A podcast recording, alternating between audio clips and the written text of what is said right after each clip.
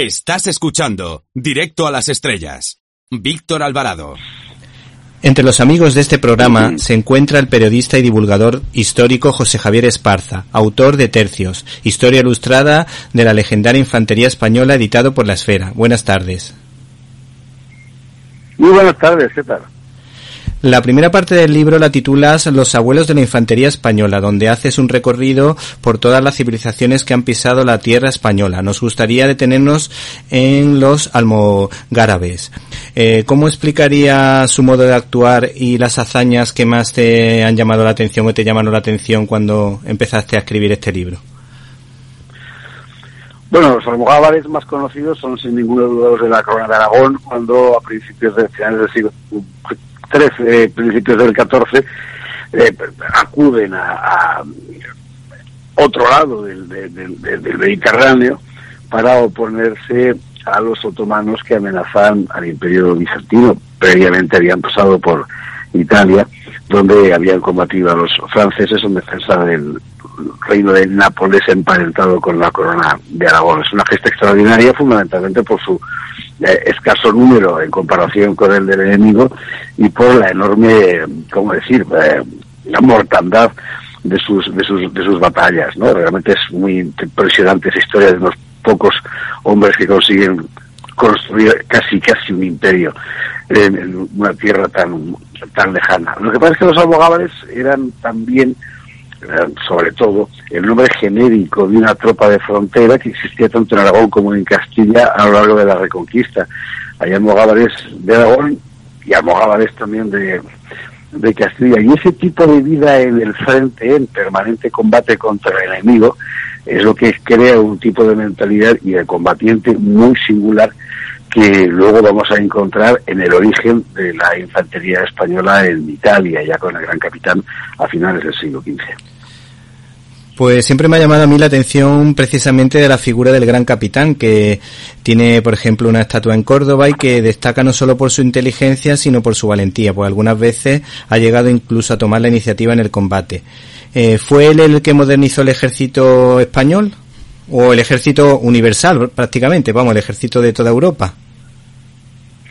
Sin ninguna duda es una figura en la historia militar universal de primera, de primera magnitud, es decir, es un hombre que viene de un tipo de guerra muy concreto, que era la guerra de, Granada, una guerra de las copas finales de la Reconquista, una guerra de asedios pesados, de combates estacionales, era un tipo de guerra muy, muy estático, por así decir, y lo que se encuentra en Italia, cuando los reyes católicos le encomiendan esa misión, es un escenario completamente diferente, con un tipo de guerra radicalmente distinto, con enemigos también diferentes y queda obligado a adaptar eh, lo que tiene sus recursos, lo que tiene en la mano, sus tropas, a ese, a ese nuevo, a ese nuevo escenario. Y lo hace con una inteligencia realmente formidable. No solo era efectivamente un hombre valiente y un guerrero con coraje, sino además una enorme inteligencia. Lo hizo muy bien y es precisamente de su esfuerzo de adaptación a una circunstancia eh, enormemente adversa, de donde aparece, de donde sale, mejor dicho,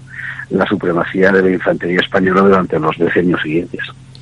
Mi hijo es un enamorado del ejército, tiene solo siete años, pero le encanta la legión, le encantan los tercios españoles y siempre me está preguntando sobre las compañías especializadas de los tercios. ¿Nos podías tú describir algunas de ellas y cómo se coordinaban? Bueno, los tercios en realidad no crean compañías especializadas, sino más bien funciones especializadas, que es una cuestión distinta. Hoy, con el ejército moderno, estamos acostumbrados a unidades específicas, por ejemplo, de zapadores.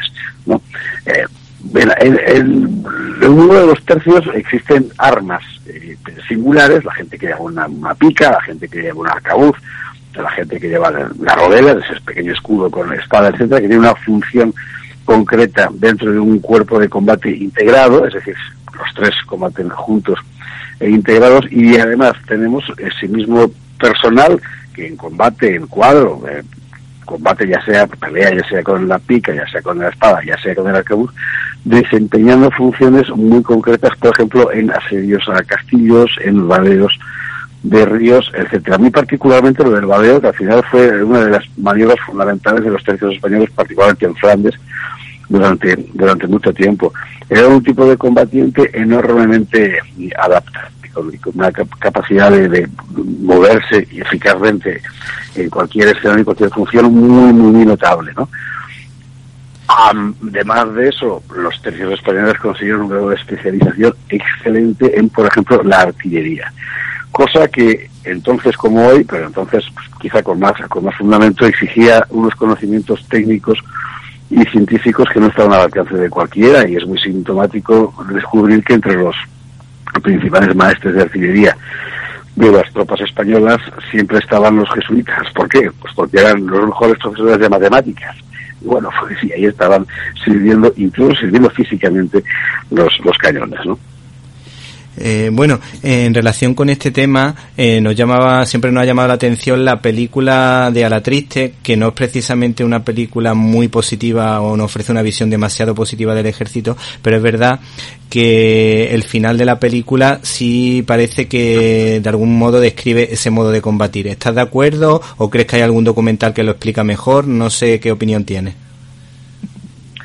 La verdad es que lamentablemente hay pocos elementos audiovisuales, pocos ejemplos audiovisuales de lo que fueron realmente los tercios. Eh, entre otras cosas porque nosotros españoles nos hemos dedicado más bien a enrarecer cuando no hay ignorar directamente esa, esa etapa. En la triste queda relativamente bien reflejado parte del espíritu de los tercios, ese, ese no rendirse, ese eh, orgullo de mantener la posición hasta el último hombre, etcétera, ¿no? Más allá de eso, bueno, eh, es solo una película y por otra parte que ni siquiera es particularmente fiel a la obra del autor, de, los textos originales, de verdad que tampoco hay que buscarle, hay que buscarle más. Yo creo que la, hazaña que fue mantener la supremacía militar durante tanto tiempo, casi siglo y medio estamos hablando, ¿eh? se dice pronto, un país que tenía menos habitantes que sus enemigos, cosa que no conviene olvidar, y que se movía en un escenario inmensamente grande, un arco que iba desde Flandes hasta el norte de África, esa hazaña todavía está esperando que alguien la ponga en pantalla como es debido. ¿Puede deberse a esos valores de los que se dice, o que se dice de los tercios, como el honor, el deber, el sacrificio? eh, ese espíritu porque mm, cuando he leído tu novela, me ha, tu novela, tu ensayo, me ha llamado mucho la atención eh, el espíritu español, que precisamente los soldados fuesen voluntarios y sobre todo... ¿Te está gustando este episodio?